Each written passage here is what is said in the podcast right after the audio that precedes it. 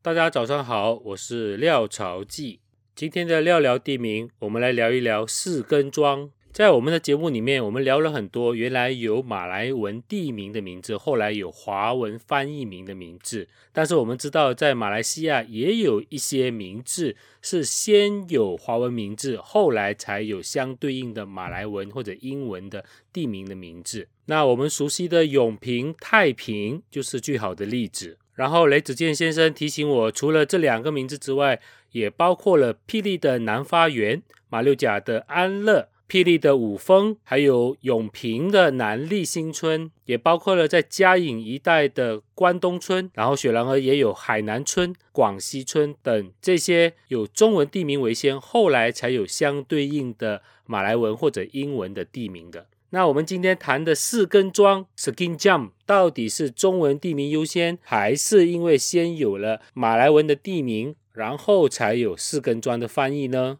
由于 Skin 酱盛产稻米哦，那从这个华文地名来看，四根庄，那就是适合耕种的地方。看起来这个地名仿佛就是很贴切的一个原来的中文地名哦。但是这个说法还是有一些争议。有一些马来朋友认为 skin jam 其实是由于四根庄周边有很多爪哇人的后裔哦，而 skin jam 是来自爪哇语，但是这个还是有需要查证的。然后又有一些马来朋友说，由于四根庄原来是新村，那新村呢，当地的华人当做是英殖民者给予的第二个机会，所谓的 second chance。然后说着说着，second chance 发音不准，又变成了 skin jang。这个说法也是有一点点搞怪。还有一种马来人的说法，说很多 skin jang 源自 ski jang，s e k i j a n g，这是一种植物的名称，而在印尼文里，ski jang。被当作是联邦地区，而我们在柔佛州有一个国会选区，就叫做 Skijang，中文翻译成四基央。